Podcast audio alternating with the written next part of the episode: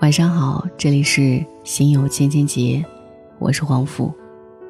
可以在微信公众号当中搜索“黄甫”，每天晚上我都会用一段声音来陪你入睡。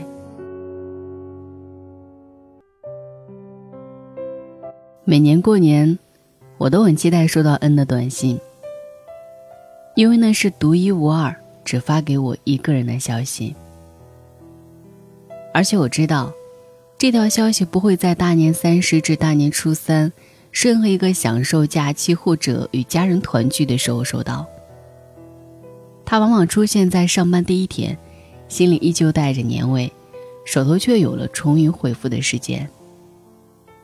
十多年前，恩是我的同事，那个年代，千万级别的每届客户不像现在这么普及，恩手上有四个千万以上的客户。是毫无疑问的业务大咖，他的客情关系维护几乎是行业内的样本。当年的手机时代，恩和我讨论过年发短信的规则：第一，不要群发，那种没有称呼、不带落款、从网上摘抄的段子，必定淹没在海量信息中，不会给人留下多少印象。甚至，假如别人没有存你的手机号，便陷入了猜猜我是谁的困惑当中。微信时代也一样。如果对方没有设置你的备注信息，同样不知道这条千人一面的消息是谁发的。第二条，最好别在大年三十到大年初三之间发。多少人跋山涉水只为回家团聚，在他人享受天伦之乐时，最大的体谅不是送祝福，而是不打扰。或许有人觉得在家人面前手机提示音响个不停，是朋友多混得好的佐证。实际上。靠发短信维系的关系，往往算不上太近，至少没近到抄起电话直接问候的程度。所以体贴比殷勤更重要。第三，别发太长，那种送你九个福的段子，大部分人都没有耐心看到第四个。真诚简短有力，反而印象深刻。说完这些，我请恩再教我点客户发短信的技巧。坏笑着露出一口白牙，小姑娘，不要老想着技巧啊、捷径啊，最大的技巧是用心。就像最高的情商是待人真诚一样，越往后你会越明白。也正是那一年，我收到了他的第一条过年短信：小易，人生是一棵爬满猴子的大树，向上看都是屁股，向下看全是笑脸。新的一年。愿你看到更少的屁股，更多的笑脸。当然，不看尽屁股，才能看到笑脸。落款是他的名字。当时我会心一笑，这条消息发给初入职场的姑娘，励志而不鸡汤，真的说到我的心里。于是开年上班，我问恩上哪儿找这么多特别的内容，给每个人发不一样的短信。恩说：“这可不是临时找的。”大约过年前一个月就准备短信的内容了，预备发给哪些人，什么话事先想好、编辑好，存储在手机里，过了初三再发送。短信要么不发，要发就认真发。他说，思考信息内容的时候，也是梳理人际关系的机会，想起与这个人的点滴交往和情分，各种感触涌上心头，落到键盘。必然是独一无二的问候和情谊。我又问恩，每年发那么多短信累不累？他惊讶地看着我。你以为我是按照通讯录一溜发过来的？人哪有那么多朋友？值得发短信的人，再多不会超过一百个，其余发不发都不会影响彼此的关系。细节决定成败，一条短信就看出了我和恩维护朋友圈的差距。接下来的十年里。我几乎都在向他学习。冯仑曾经说：“人一生中所交的朋友极限大概是十个、三十个和六十个。所谓十个，就是当我们遇到困难时去找别人借钱，把父母、兄弟、姐妹、亲戚、朋友都算上，能借给我们钱的人，不会超过十个。这些人是最亲密的朋友，是我们的安全底线。”三十个则是时不时有通讯的朋友，比如毕业之后还保持联系的同学，有事没事儿打个电话问候一下，彼此还想念着惦记着。这样的朋友大概在三十个以内，而六十个就是关系相对淡的朋友。看到这个人的名字，能知道对方是谁，只是好久没有联络，类似十年没见的曾经的同事。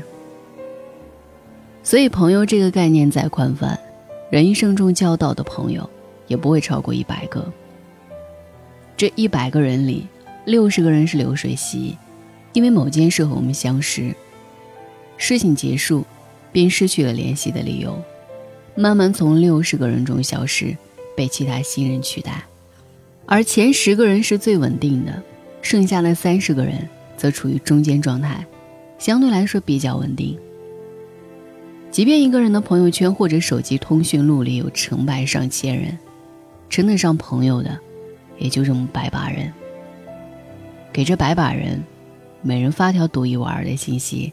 还是能够做到的，所以何必撒胡椒面般群发一些谁都记不起来的短信呢？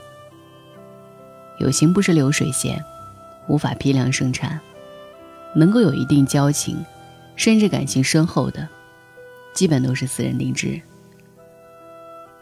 这样的朋友人脉的意义，值得用独一无二的信息去表达和维护。大年初六。我像往常一样收到了恩的新年定制微信，小易，时常来往机场看到你的书，真为你骄傲。祝明年新书大卖，一切顺利。落款是熟悉的他的名字，附了一张在浦东机场拍的我书的照片。五年前他离职创业，现在把自己的广告公司经营的风生水起。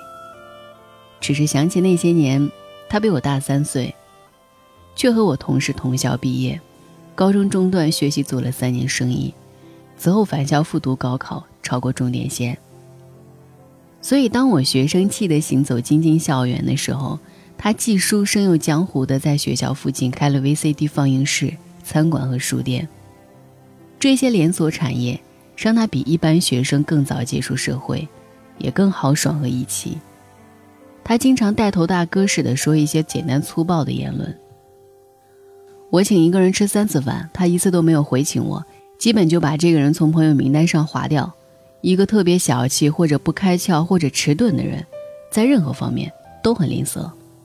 女孩子不要动不动就麻烦别人做芝麻绿豆的小事儿，小便宜赚久了，你和人家的情分就只值这点小事儿。真正摊上大事儿需要帮助，人家反而会躲开。过年不要群发短信。很少有人会记住没有感情温度的信息，回复消息把人家名字带上，不要笼统一个谢谢，有名有姓有称呼是定制版的尊重。这些粗糙的话在曾经青涩的年纪说出，虽然有些嚣张和稚气，却经过了漫长时光的验证。尤其三次饭的言论，我在后来的生活中屡试不爽。如今。看过百转千回的热闹，经历了若干次过年的鞭炮，再想起这些粗粝的表达，依然认同他那句话：真正的朋友，值得我们发条独一无二的信息。晚安。当我们抱在一起的时候，我知道这样或许是不对的，因为我是个自由自在的男人，所以我不是你最好的选择。当我们吻在一起的时候，我知道这样或许是不好的，偏偏这样的天气，这样的夜里，我们宁愿错。也不愿错过。再见了，朋友，我还要远走到我还没去过的地方。天地那么大，世界那么辽阔，再次相遇也不是没有可能的。再见了，朋友，我还要远走到你还没去过的角落。是你难以抗拒还是我想太多？我说今晚月光那么美你说是的。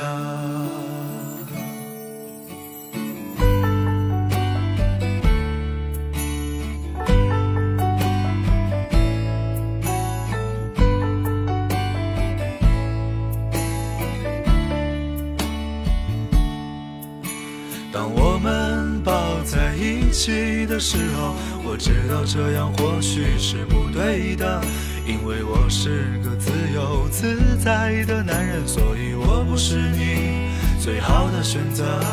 当我们吻在一起的时候，我知道这样或许是不好的，偏偏这样的天气，这样的夜里，我们宁愿错，也不愿错过。再见了，朋友，我还要远走到我还没去过的地方。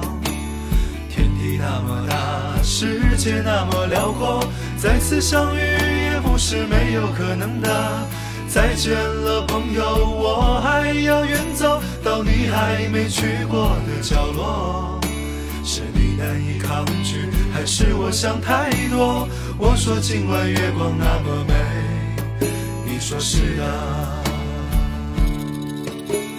再见了，朋友，我还要远走到我还没去过的地方。